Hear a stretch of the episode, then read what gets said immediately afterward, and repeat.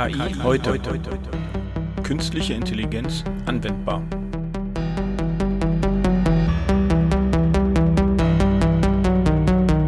Neue Woche. Hi Nina. Hallo Frank. Moin, du siehst müde aus. Ach ja, schlecht geschlafen letzte Nacht. Also, ihr, ihr hört da draußen, wir sitzen hier immer morgens zusammen. Wenn andere Podcaster sich abends oder nachts treffen, wir haben immer morgens sehr frühen Termin und quatschen. Äh, also in dem Sinne kann es auch mal gut sein, dass wir vielleicht noch nicht ganz so munter sind. Genau. Aber das kommt gleich. Es kommt sicher gleich, sicher gleich. Fundstück der Woche. Ich habe auch schon wieder einen äh, Artikel gefunden, den finde ich ganz interessant, gerade jetzt zur Corona-Zeit und den ganzen Einschränkungen, die wir da erleben. Und zwar habe ich äh, eine Firma gefunden, einen Bericht, die liefern Pizza aus mit Robotern. Cool. Geht aber auch nur in der Großstadt, oder? Ja, könnte ich mir vorstellen, dass das auf dem Dorf ein bisschen schwieriger wird. Entweder kommt eine kalte Pizza an oder ja, ich weiß gar nicht, wie lange die dann unterwegs sind. Ja, oder die brauchen eine gute Warmhaltevorrichtung. Ja, oder so, ja. Aber na, eine warm gehaltene Pizza. Das Spannende, was ich hier finde, ist, genau. Das Spannende finde ich hier, die Firma gibt's schon etwas länger und die hat eigentlich jetzt einen Schub gekriegt durch die ganze Corona-Pandemie, dass sie das halt ausprobiert haben. Wir verlinken den Artikel wieder unten rein. Ich finde mich interessant. Das ist äh, nicht nur was, was in Amerika geht, ja, das, sondern auch in Hamburg. Also die Firma hat jetzt dort die Roboter im Einsatz, dass in Hamburg äh, die eine oder andere Pizza auch damit ausgeliefert wird. Persönlich habe ich die noch nicht gesehen. Gut, jetzt bin ich auch durch Corona nicht mehr in Hamburg äh, so viel. Ich stelle mir aber auch vor, dass das ziemlich schwierig ist, weil die Dinger sind doch sehr klein. Und wenn ich mir jetzt vorstelle, dass dann irgendwie äh, die Leute gucken doch erstmal an, was kommt mir da entgegen, ne? Was ich mir jetzt auch gerade frage, je nachdem, wie schnell so dieser Roboter ist und auf dem Bild sieht man jetzt ja, dass die Pizza da nicht im Endeffekt so halb rausguckt. Mhm. Wenn ich jetzt unterwegs bin und eine Pizza essen möchte, kann ich mir die doch einfach rausnehmen. Wer garantiert mir denn, dass meine Pizza damit ankommt? Äh, ja, stimmt. Da habe ich einen anderen äh, Bericht gesehen. Da gibt's in ähm, Amerika wirklich äh, Supermärkte, die haben äh, Roboter und da kannst du sozusagen eigentlich deine mh, Essenslieferung, so wie du es jetzt hier auch schon hast, nur kommt dann kein Auto, sondern kommt da der Roboter und du musst einen Code eingeben und dann öffnet sich der Roboter erst und dann kommst du sozusagen, kriegst du deine äh, Tüten raus, die du eingekauft hast und nimmst die selber und dann ist das Ganze sozusagen, und dann fährt er zurück. Gut, damit habe ich natürlich die Sicherheit, dass meine Sachen vollständig bei mir ankommen. Genau, einmal das. Äh, da, der hat ein leicht ein anderes Problem. Die sind ein bisschen überrannt worden von der Idee, weil die Leute das auch immer gut fanden, weil sie mussten jetzt gar nicht mehr einkaufen und sich irgendwo in so einem Supermarkt anstellen. Und dann hast du auf der einen Seite gesehen, wie die Leute am Supermarkt angestanden haben draußen, weil sie nicht so viele rein durften. Und auf der anderen Seite standen die Roboter alle an, die sozusagen beladen werden sollten. Es gab auf einmal zwei Schlangen. Ich glaube, das kann ganz cool aussehen. Zwei Roboter. Ja. ja, ich weiß jetzt nicht, wie es bei dem, bei dem Pizzalieferanten ist. Dann hat man auf der einen Seite die Mopeds für die, die weiter weg wohnen und für den kleineren Kreis sozusagen die Roboter. Idee ich kann nur sagen, Nina, halt mal die Augen auf in Hamburg, wenn du unterwegs bist und sag mir mal Bescheid, wenn du von der Pizza Delivery einen Roboter siehst, der da unterwegs ist und eine Pizza hinten drauf hat. Das mache ich. Das wäre ja schon fast ein Grund, nach Hamburg reinzufahren, um einfach mal zu schauen, ob man die entdecken kann irgendwo. Ja, genau. Ja. Sechs Kilometer Radius. Also das ist ähm, für eine Stadt schon, schon okay. Und je nachdem, wie die Pizzeria gelegen ist, glaube ich, auch eine gute große Möglichkeit, Sachen zu beliefern, ja. Finde ich interessant. Thema heute ist nicht Roboter, obwohl Roboter haben wir nachher auch noch mit drin, ne? Robot Process Automation. Heute geht es ja eher um die, um das Thema Automatisierung, also die intelligente Automatisierung. Ich glaube, da hast du mal was vorbereitet, oder? Mal eine genau. Zusammenfassung. Da habe ich eine kurze Zusammenfassung zu. Zahlen, Daten, Fakten. Genau wie die Maschinen, die den Menschen in der Industrie ersetzen, haben intelligente Automatisierungslösungen begonnen, die Menschen in jeder Branche zu ersetzen und seine Zeit für kreative und innovative Aufgaben freizumachen. Bereiche wie Marketing und Vertrieb, Personalwesen, Kundensupport, Finanzen, IT-Support, Geschäftsprozessmanagement und Operations Excellence nutzen intelligente Automatisierung, um Mehrwert zu schaffen. IA kombiniert Technologien wie Structured Data Interaction, SDI, Robotic Process Automation, RPA, Machine Learning, ML, Natural Language Processing, NLP, Natural Language Generation, NLG, AI Decision System, Chatbot und virtuelle Agenten. Doch was steckt genau dahinter und was sind gute Anwendungsfälle? Ja, Mo, jetzt haben wir dich hier eingeladen als den Experten zu Intelligent Automation und äh, würden gerne mit dir das eine oder andere Thema ein bisschen auseinander dividieren und auch mal gucken, vielleicht hast du den einen oder anderen Use Case auch noch mitgebracht, damit wir ähm, das greifbarer machen können, was das Ganze ist, um nicht nur in der reinen Theorie ähm, zu verwalten. Ja, grüß dich, Frank, und vielen Dank für die Einladung und mich gleich mal als den Experten für Intelligent Automation zu bezeichnen. Ich selber würde mich eher so als Ambassador beziehungsweise als Evangelist für intelligente Automatisierung bezeichnen, aber ich nehme das natürlich einfach so, wie du es äh, beschrieben hast. ah, Evangelist klingt auch cool. Das ist ein schöner Titel. Ja. Ich glaube, du hast noch Platz auf der Visitenkarte oder so, ne? Ja, ich rede mal mit meinem Vorgesetzten drüber, ob wir da nicht irgendwas drehen können. Kaum eine Podcast-Folge aufgenommen, gleich der neue Titel auf der Visitenkarte. Ja, yeah. genau. Das Nützliche mit dem Praktischen, ne? Ja. Mo, was kann ich, also unter Automation kann ich mir was vorstellen, aber was soll ich mir eigentlich allgemein unter Intelligent Automation vorstellen? Ja, das ist natürlich eine naheliegende und gute Frage. Ich beschreibe es immer so, im Grunde genommen ist Automatisierung natürlich nichts Neues. Ja? Stapelverarbeitung gab es schon lange, Skripte, die der Automatisierung dienen, gab es schon lange. Was intelligente Automatisierung tatsächlich ins Spielfeld bringt, ist die Tatsache, dass man äh, sogenannte intelligente Services, also Machine Learning äh, betriebene Services mitverwendet als Teil einer intelligenten Automatisierungslösung. Ich glaube, das ist wirklich der Kern Differentiator, ja, im Vergleich zur, zur altgedienten äh, Automatisierung, wie wir Technologen sie natürlich lang und breit kennen. Ich wollte gerade sagen, also äh, Automatisierung ist ja schon gang und gäbe. Ne? Gab früher mal, ich glaube ganz am Anfang hieß es EAI, ne? Enterprise Application Integration, dann hieß es SOA, dann hieß es BPM und alles hat darauf äh, abgezielt, Systeme zu verbinden und die Verarbeitung zu automatisieren. Du bringst jetzt genau. sozusagen die Intelligenz in diese Verarbeitung rein. Ja, ja, also natürlich ist äh, Ende zu Ende Integration nach wie vor elementar. Das war, war sie natürlich auch schon in den guten alten Zeiten, als wie gesagt alles per Stapelverarbeitung geregelt worden ist. Ähm, dasselbe gilt natürlich auch dafür, dass man sich auch schon früher Gedanken machen musste über Prozesse und wie ein Prozess gestaltet ist, wie ein Prozess zur Wertschöpfung beiträgt. Was jetzt wirklich neu ist, sind einfach die Möglichkeiten dieser neuen Machine Learning Services. Ja, und gerade auch im Machine Learning Umfeld gibt es natürlich so einige Entwicklungen, die sind revolutionär meiner Meinung nach. Also wer sich da ein bisschen beschäftigen will mit sehr interessanten Themen, der sollte unbedingt sich mal anschauen, GPT-3 beispielsweise und was äh, da alles so möglich ist mit automatischer Textgenerierung und ähnlichem. Also das ist schon wirklich äh, beeindruckend. Und ich Nina, denke mal, das kommt auf unsere Bucketlist, ne? Ähm, da holen wir uns noch jemand, ja. ja, da holen wir uns noch jemanden, ich glaube, den Jens holen wir uns einfach mal dazu. Dann müssen wir mit dem nochmal darüber reden, ja. Ja, das ist, das ist äh, ein Gamechanger in vielerlei Beziehungen. Aber ich will jetzt da nicht zu sehr darauf eingehen. Na, vor allen Dingen, weil ihr eh ein Special dazu haben werdet. Ähm, genau. Was halt, was halt, glaube ich, die Sache ein bisschen plastischer macht, ist zum Beispiel, man stelle sich vor, ein klassischer Intelligent Automation Case ist zum Beispiel, man hat ein ein PDF in digitaler Form oder auch in physischer Form als Papier. Und daraus wird dann eben entsprechend ein Bild generiert oder ein PDF generiert. Und in der guten alten Zeit war es eben so, dass man basierend auf bestimmten Regelsätzen die Inhalte dieses Dokuments abgreifen konnte durch Optical Character Recognition, OCR. Das ist heute natürlich immer noch so.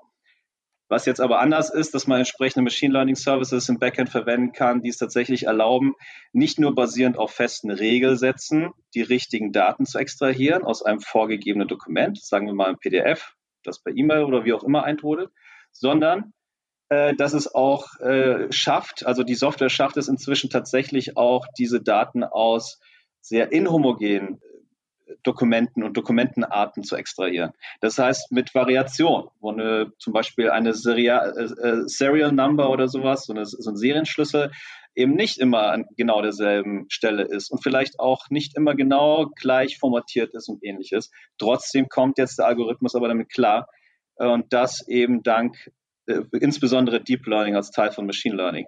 Und das sind natürlich Dinge, auf die haben wir tatsächlich erst seit wenigen Jahren Zugriff. Und dasselbe kann man natürlich auch sagen über Voice. Ja, das ist zum Beispiel auch so ein, so ein Feld, in dem sich wahnsinnig viel getan hat äh, bezüglich Spracherkennung, aber dann auch Sprachausgabe. Also jeder kennt wahrscheinlich mhm. so dieses, diese Google-Demo. Äh, ich weiß nicht mehr, wie das hieß. Aber es ging irgendwie darum, dass, dass ein äh, Google-Bot äh, irgendwie bei einem Pizzaservice anruft und eine Pizza bestellt und das Ganze so natürlich rüberkommt, dass der der anderen Seite der Mensch sich gar nicht darüber im Klaren ist, dass er mit dem Bot spricht. Das sind Dinge, die sind, die sind noch nicht wirklich von der Möglichkeit her, von der Kapazität her, sind die noch äh, gar nicht allzu lange möglich. Mhm. Das heißt, da tut sich gerade sehr viel und da wird sich noch sehr, sehr viel mehr tun. Also es lohnt sich auf jeden Fall gerade hier äh, äh ganz, äh, ganz dicht, am, am, ganz eng am Puls der Zeit zu bleiben und, und sich anzuschauen, wie sich gerade diese, diese Services weiterentwickeln. Hm? Okay, also wenn ich das nochmal so ein bisschen plastischer mir darstelle, ich habe einen E-Mail-Eingang und die alte Automation wäre jetzt einfach, ich stelle eine Regel ein, genau. beinhaltet das und das im Betreff, heißt, geht in den und den Ordner. Wenn Richtig. ich jetzt einen Schritt weiter gehe, dann durchsucht er tatsächlich noch meine E-Mail nach bestimmten Sachen und wenn ich zum Beispiel meine To-Do-Liste irgendwo habe, dann sagt er mir, okay, ich muss noch die und die Seriennummer, da muss ich das und das ändern. Ja, genau, so, so und so ähnlich. Also wie es zum Beispiel laufen könnte, ist, dass man irgendwie von einem Zulieferer beispielsweise irgendein Dokument für einen Orderlauf, also für einen Bestelllauf, sagen wir mal eine Bestellbestätigung oder, oder, Bestellauf, oder einen Auftrag oder ähnliches bekommt als PDF. Das ist, äh, dieser ist dann der E-Mail angehängt und, und in früher, früher hätte man eigentlich nicht sehr viel mehr machen können, als naja, auf die E-Mails zu warten, die E-Mails dann automatisch auszulesen, das heißt, die, sich die Anhänge äh, zu schnappen und dann äh, die Anhänge zu parsen und dann ganz streng zu gucken, aha, oben links ist eine Box, dort genau dort finde ich diese, diese, diesen Serienschlüssel und den extrahiere ich dann dank OCR. Also sowas in der Art wäre auch schon früher möglich gewesen, aber was eben nicht ohne weiteres gegangen wäre, wäre wie gesagt eine gewisse Variation zu haben. Plötzlich sieht der Serienschlüssel ist anders formatiert, der ist gar nicht mehr oben, rechts oder links oder wo auch immer. Dann gibt es vielleicht auch noch verschiedene Formate, je nachdem, mit welchem Zulieferer man gerade arbeitet, verwenden die dann auch nicht unbedingt immer dasselbe Layout und so weiter. Da hätte man sich extrem schwer getan damals und das wäre auch nicht wirklich zu managen gewesen, weil man sich auf alle Variationen hätte einstellen müssen mit eigenen Regel Regelsätzen, die natürlich dann auch immer wieder aktualisiert werden müssen. Und ich glaube, erst dieses ganze Thema Machine Learning mit der, der Spezialität Deep Learning macht es tatsächlich möglich, das tatsächlich zu managen, weil jetzt der Algorithmus eben solche Variationen auch äh, schlucken kann und damit umgehen kann. Dann habe ich es jetzt verstanden, wo da die genauen Unterschiede sind, wie man das, was man da jetzt drunter genau versteht. Ja, nichtsdestotrotz, Mo, wir lassen dich jetzt noch nicht aus dem Podcast, sondern kommen noch zwei, drei Fragen mehr. Und zwar für mich ist ja so, ziemlich oft wird mit Intelligent Automation auch RPA, also Robot Process Automation, gleichgesetzt. Wie stehst du dazu? Ist das für dich das Gleiche oder ist das eine von dem anderen eine Teilmenge? Also Robotic Process Automation ist definitiv äh, nicht synonym zu Intelligent Automation, sondern Robotic Process Automation ist tatsächlich eine mögliche Spielart und ein Vehikel als Teil der Intelligent Automation. Mhm. Und okay. im Grunde genommen ist es tatsächlich auch so, dass man Robotic Process Automation eher dort einsetzt, wo sich andere, ich sage jetzt mal, äh, bessere Integrationswege einfach nicht äh, auftun. Zum Beispiel ist bei Altanwendungen, bei denen man nicht ohne ein weiteres eine, eine API anflanschen kann. Und hm. da sind wir auch schon beim Thema. Eigentlich wären äh, Integration streng wir gut designten APIs immer vorzuziehen, ganz klar. Also eine, eine Backend gesteuerte Integration ist eine Oberflächenintegration, was ja RPA letzten Endes ist, immer vorzuziehen. Dazu muss man wissen, dass RPA ja nichts anderes bedeutet, als die äh, Ein- und Ausgabe von Menschen zu imitieren. Äh, ja. Genau so, wie sie es machen würden in so ziemlich denselben Anwendungen. Okay, dann würde ich, um das nochmal bildlich darzustellen, nochmal kurz zurückzugehen auf den Ursprungscase, den wir gerade beschrieben haben. Es kommt eine E-Mail rein.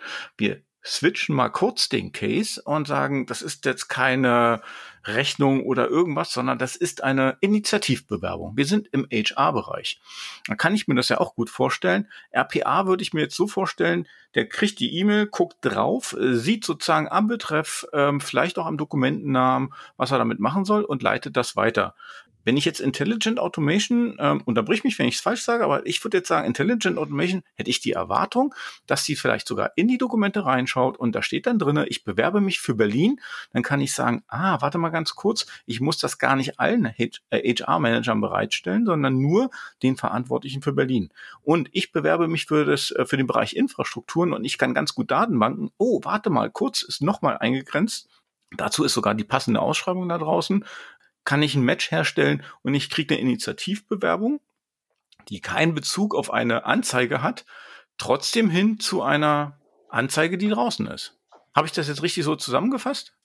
Äh, das wäre ein Szenario, das man sich auf jeden Fall überlegen könnte. Äh, ganz klar. Ja. Interessant ist wahrscheinlich dann auch in dem Zusammenhang, äh, sich zu überlegen, wie bekomme ich erstmal die grundsätzlichen Daten, die zum Beispiel in so einem CV so eintrudeln, in ein eingängiges Format. Das, da gibt es auch schon die eine oder andere Software, die das heutzutage also ganz mhm. einigermaßen gut schafft. Ja. Das wäre zum Beispiel eine, eine, mögliche Aufgabe, weil wie würde es denn heute laufen? So, eine CV, so ein CV trudelt ein. Also entweder hat der Bewerber schon die, die Arbeit erledigt und hat dann praktisch dann schon über ein Web-Frontend die ganzen Daten manuell übertragen, weil so ist es ja meistens, mhm. äh, weil die automatische Übernahme der Daten aus dem CV dann nicht so super geklappt hat in den meisten Fällen, wenn es überhaupt eine gibt.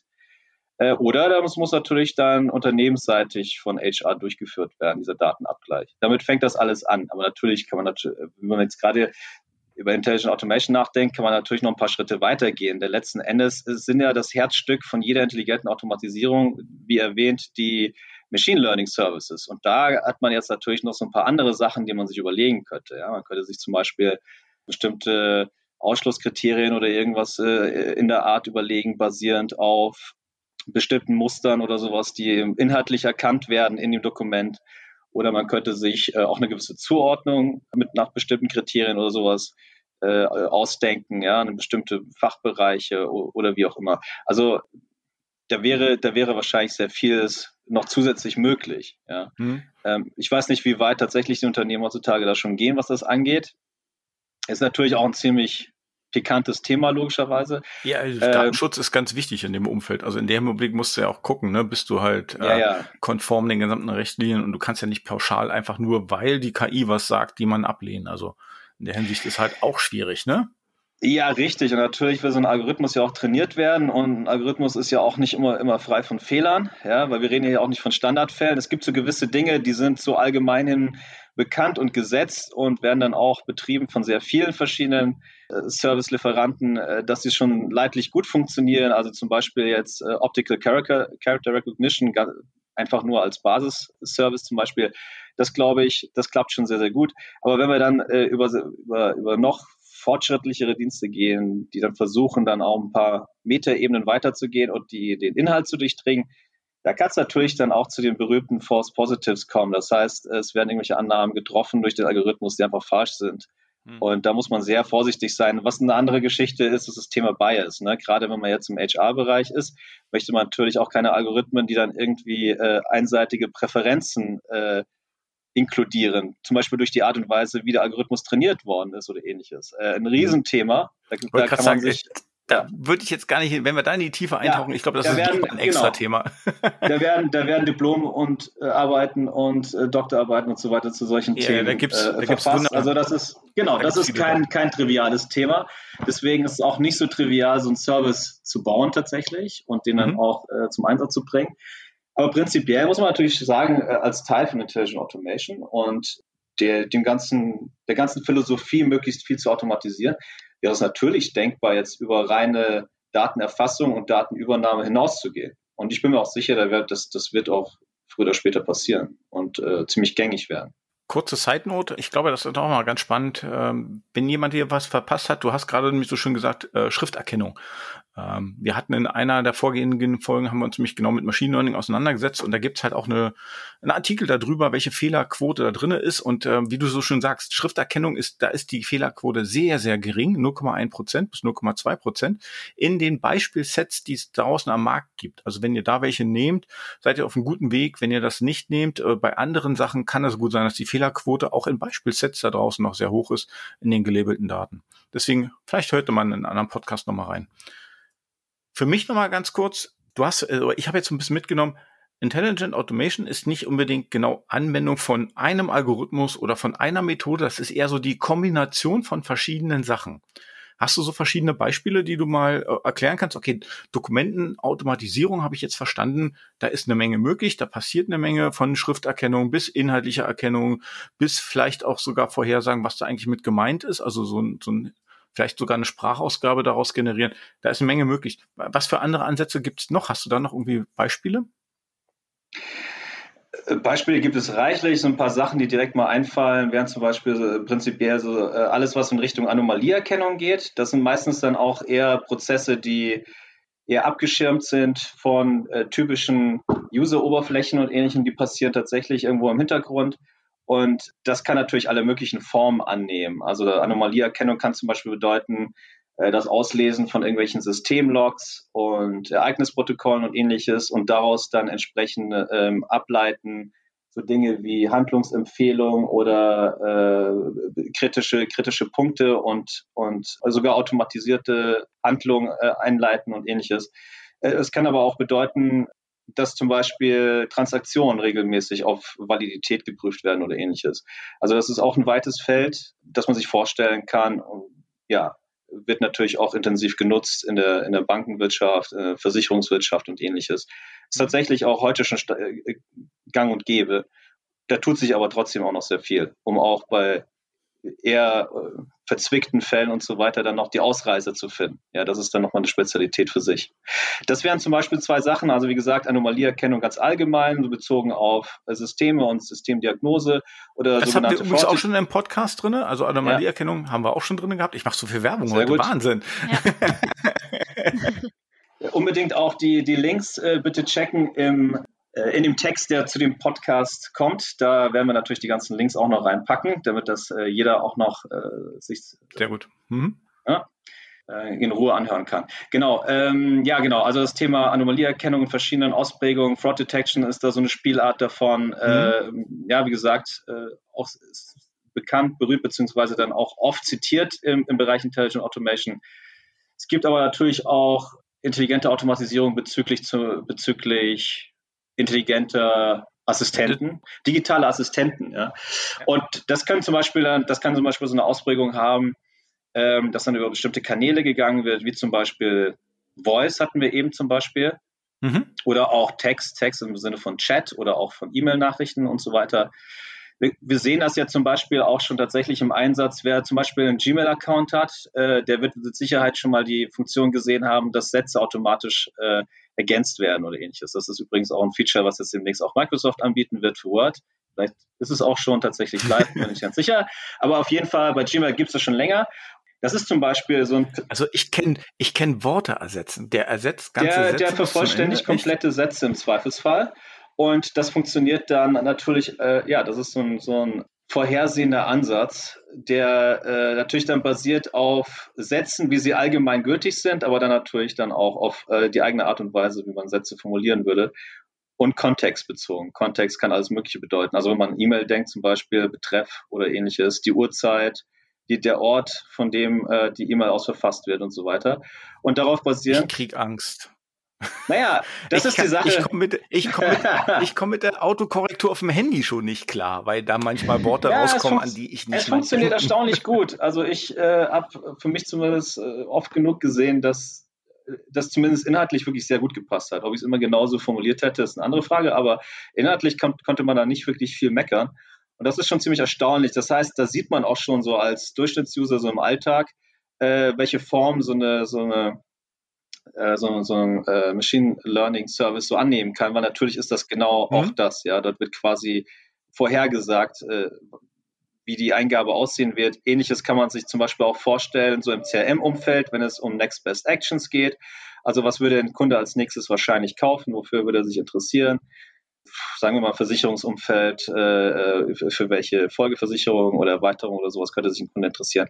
Das sind zum Beispiel auch ganz klassische KI beziehungsweise Machine Learning äh, Problemfälle und die lassen sich natürlich alle innerhalb in, in, in eine Automatisierung stricken die dann die Dinge, die jemand sonst irgendwie manuell machen müsste, zum Beispiel mal hinterher telefonieren, einem potenziellen Kunden oder sowas, direkt selbst erledigen kann und dem vielleicht dann einfach per E-Mail zum Beispiel ein passendes Angebot unterbreitet oder ähnliches. Das finde ich jetzt interessant, weil du hast, du nutzt dann sozusagen KI-Ansätze, um Prozessschnittstellen zu vereinfachen. Also entweder hast du irgendwo einen Medienbruch, du müsstest warten, oder du hättest jemanden, der äh, ja asynchron kommuniziert, oder du bietest halt eine Möglichkeit an, äh, auch synchron gleich zu sprechen, während äh, statt zu tippen und so weiter. Also du bietest einfach eine Vereinfachung in der Automatisierung nochmal an und nutzt dazu verschiedenste Ansätze in Richtung Machine Learning. Genau. Was ja dann auch wirklich der Tatsache entgegenkommt, dass, dass erstens mal Kunden natürlich immer fordernder werden. Das heißt, die Erwartungshaltung steigt zusehends. Und äh, mhm. äh, andererseits dann die, die Toleranz für Services, die nicht allzu gut funktionieren, schnell funktionieren, äh, userfreundlich sind und so weiter, immer weiter sinkt. Äh, und andererseits natürlich der, der Tatsache, dass äh, jeder manuelle Aufwand viele Schwierigkeiten mit sich bringt. Ja, und wir sehen das ja in manchen Bereichen, wie zum Beispiel im Callcenter-Umfeld, ja extrem, wo zum Beispiel die Fluktuationsrate von Callcenter-Mitarbeitern Form annimmt, also zwischen 30 und 40 Prozent darf man da veranschlagen.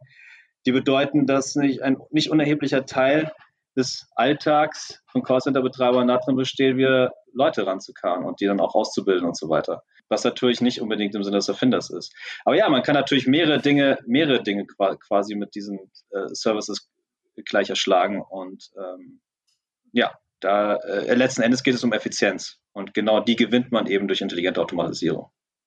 Magst oder kannst du mal einen Ausblick wagen, wo die Reise vielleicht irgendwann mal hingeht? Was wäre denn so der heilige Gral der, der Automatisierung? Ähm, Schwere Frage, ja, ich weiß. genau. Wohin könnte die Reise hingehen für die Automatisierung? Ich denke, wir werden in Zukunft sehr viel mehr zeitnahe Automatisierung sehen als heute. Teil 1, Teil 2. Ich denke, dass mhm. auch Automatisierungsunterfangen selbst ähm, schnelllebiger werden werden. Das heißt, wir werden schneller zu zur, zur Automatisierungsübung gelangen. Und ich kann auch mal erklären, wieso. Das erste Thema ist kurzzeitig beziehungsweise in, in äh, sehr kurzen Zeitabständen äh, automatisiert. Man kann sich das zum Beispiel vorstellen mit, mit irgendwelchen äh, Produkten, die in Realtime zum Beispiel funktionieren müssen. Mhm. Sei es zum Beispiel eine Versicherung, die man jetzt äh, quasi im, im Lauf oder so abschließt oder sowas für ein bestimmtes Produkt, egal ob das jetzt ein E-Bike ist oder ein Auto oder sonst irgendwas, äh, bis hin zu irgendwelchen anderen Dingen, die, die abgewickelt werden müssen, Schadensfälle und so weiter. Ich glaube, das wird wirklich mehr und mehr äh, nicht mehr in, in Stunden und in Tagen gerechnet werden, sondern irgendwann ist das wahrscheinlich eine, eine Geschichte, die durch komplette und natürlich dann auch durch intelligente Automatisierung beflügelt, eine komplette Abwicklung beziehungsweise ein, ein, eine komplette End-to-End-Integration wirklich machen wird binnen Sekunden. Ja, mhm. Darauf, glaube ich, wird es hinauslaufen. Auch für sehr komplexe Fälle, auch zum Beispiel Kreditprüfungen oder ähnliches. Also Prozesse, die, die typischerweise dann nochmal erfordern, dass ein zweiter, dritter, vierter drüber schaut und dann vielleicht nochmal ein Due Diligence-Prozess dazwischen geschaltet ist. Ich glaube, das wird nicht mehr so sein in Zukunft. Ich glaube, das wird extrem schnell funktionieren, durch, äh, dadurch, dass man sich immer mehr verlassen kann auf die Genauigkeit äh, zum Beispiel von äh, Vorhersagen oder von, von, von Prüfungsergebnissen durch künstliche Intelligenz. Also das wird definitiv nochmal ein bisschen anders laufen in Zukunft, wenn wir so an, an die Art und Weise denken, wie wir heute zum Beispiel Versicherungen abschließen. Wobei das sich mhm. natürlich auch schon deutlich verschnellert hat im Vergleich zum keine Ahnung, 15 Jahre vorher oder so. Aber das wird nochmal, äh, glaube ich, eine ganz andere Dimension annehmen. Und dann werden auch Versicherungen vermutlich auch äh, kurzlebiger sein und, und, und derlei Dinge. Also so eine Art On-Demand-Versicherung, sowas kann ich mir sehr gut vorstellen.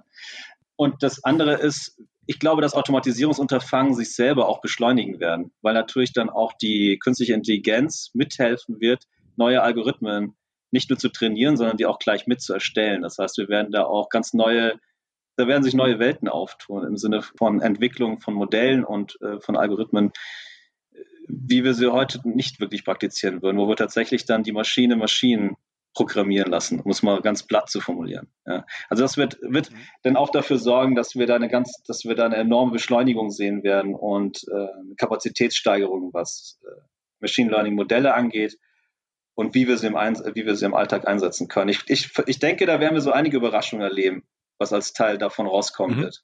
Was wir übrigens auch in manchen Bereichen sehen, Entschuldigung, aber wir sehen das zum Beispiel in so manchen Bereichen, wo, äh, sagen wir mal, äh, irgendwelche Maschinen, die Go spielen oder sowas, ja, oder, oder ähnliches. Da gibt es ja so einige Beispiele. Äh, das ist ja schon irgendwie faszinierend, wo die Maschinen sich da, wo, wo dann der Algorithmus dann irgendwie auf, auf irgendwelche Züge gekommen ist, auf die selbst die, die Großmeister nicht gekommen wären und jeder staunt, was das jetzt soll. Und plötzlich äh, puppt sich das Ganze aber wirklich als Geniestreich. Ja, und solche Sachen, glaube ich, werden wir auch äh, auf, auf anderen Skalen noch erleben. Also es, da wird noch, äh, wir werden alle sehr überrascht sein, glaube ich, was da noch passieren wird. Im Rahmen der uh, Intelligent Automation würde ich mir wünschen, dass es daher eigentlich egal ist, mit welchem Tool ich arbeite, weil im Untergrund die Daten genau dahin fließen, wo sie hin müssen. Ich glaube, dass jeder seine Oberfläche kriegt. Meine, äh, wir sitzen nun sehr oft am Rechner mit unterschiedlichsten Tools, mit unterschiedlichsten ja, Werkzeugen arbeiten wir, müssen da mal Daten eingeben, dann müssen wir das System wechseln, um in dem anderen was anderes einzugeben. Aber im Endeffekt interessiert mich das doch gar nicht. Ich will doch gar nicht wissen, wo das hingehört, weil wenn die Daten zusammengehören, na, nimm das Beispiel, äh, du kriegst die E-Mail rein, äh, im Betreff steht eine Rechnungsnummer drinne, im PDF, was angehangen ist, steht aber eine andere Rechnungsnummer. Ja, jetzt äh, ich das rauskriege, wenn mir da ein System helfen würde und von vornherein sagen würde und gleich sagen würde, ach übrigens, gibst du die Rechnung frei, ich trage das auch ins System ein, dann brauche ich das System nicht mehr öffnen. Das wäre mein Traum. Also viel weniger direkt irgendwo klick, klick, klick, 25 Systeme aufgemacht, bis der Vorgang abgeschlossen ist. Das wäre mein Traum.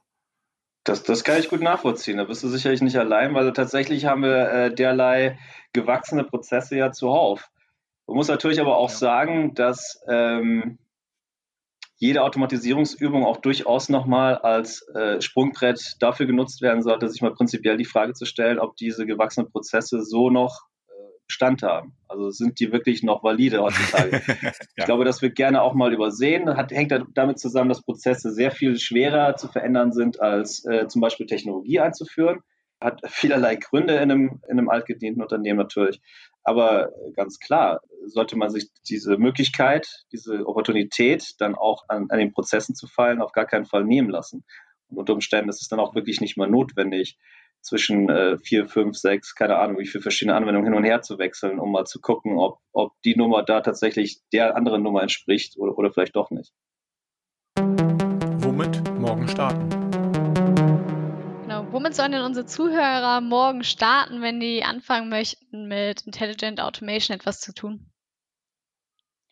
Es hängt ein bisschen davon ab, was für einen Einschlag die Zuhörer dann entsprechend haben. Die technisch versierteren unter unseren Zuhörern, die sollten sich auf jeden Fall mal mit vortrainierten äh, Machine Learning Services beschäftigen, die es in großer Masse gibt. AWS, Azure, Google Cloud, die haben riesige Sets von äh, vorgefertigten Services, die gehen über äh, Vision, also irgendwas, was mit äh, optischer Erkennung zu tun hat, über Spracherkennung, über Sprachgenerierung und so weiter und so fort. Also eine sehr, sehr lange Palette von Services. Das gibt einem nämlich so als Entwickler schon mal ein sehr, sehr gutes Gefühl dafür, wie man typischerweise mit einer API sprechen würde, die dann ein entsprechendes Machine Learning Modell umsetzt. Ist auch für Entwickler mhm. einfach genug zu verwenden, die sonst mit Machine Learning eigentlich kein, keine Berührungspunkte haben. Also eine sehr gute Einstiegsdroge sozusagen. Für die eher geschäftsseitig versierten Leute, die sagen, ja, ja, da kommen wir noch, da kommen wir noch. Ne? Was? Die, die, die Fachexperten, die sich jetzt nicht unbedingt als die technischen Experten wähnen, zum Beispiel, die können trotzdem da schon mal reintasten. Da gibt es ja auch sehr interessante Low-Code-Lösungen, äh, die dann oft auch äh, mit den gängigen Toolsets und so weiter daherkommen. Ja? Also ich denke da zum Beispiel an äh, die Power-Plattform, die mit äh, Microsoft 365 äh, gekoppelt ist und ähnliches. Das heißt, dort mal naja, also in, in Track-and-Drop-Manier sich da mal so einen kleinen Integrationslauf zusammenstellen und da mal äh, einen von den vorgefertigten Machine Learning Services mal auszuprobieren, das ist auf jeden Fall auch für jemanden äh, machbar, der mhm. nicht unbedingt von sich sagen würde, er ist Entwickler.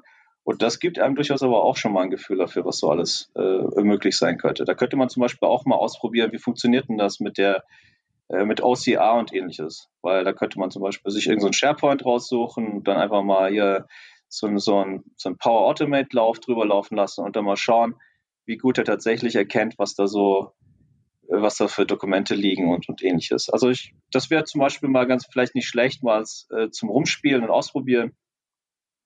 Ja, und wenn man das so ein bisschen weiter treiben will und professionell, da muss man sich natürlich aber erstmal grundsätzlich die Frage stellen nach der Organisation und nach den Prioritäten und welche Initiativen würde eine eigene Organisation tatsächlich Fuß fassen, wie könnte man das Ganze anfassen. Ich habe dazu übrigens im TDVE äh, Virtual Talk auch ein paar äh, Tipps genannt.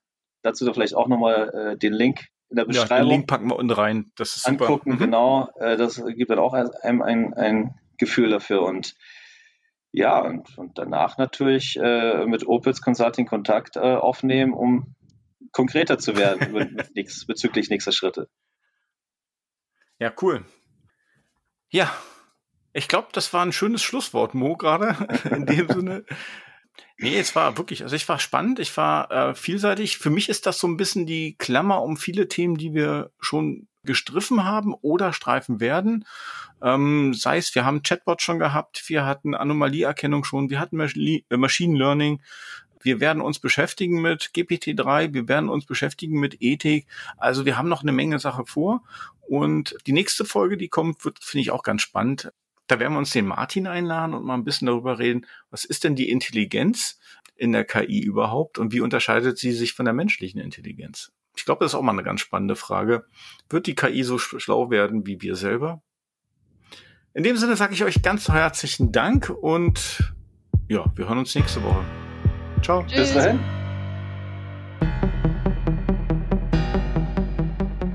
KI, heute. heute. Künstliche Intelligenz anwendbar.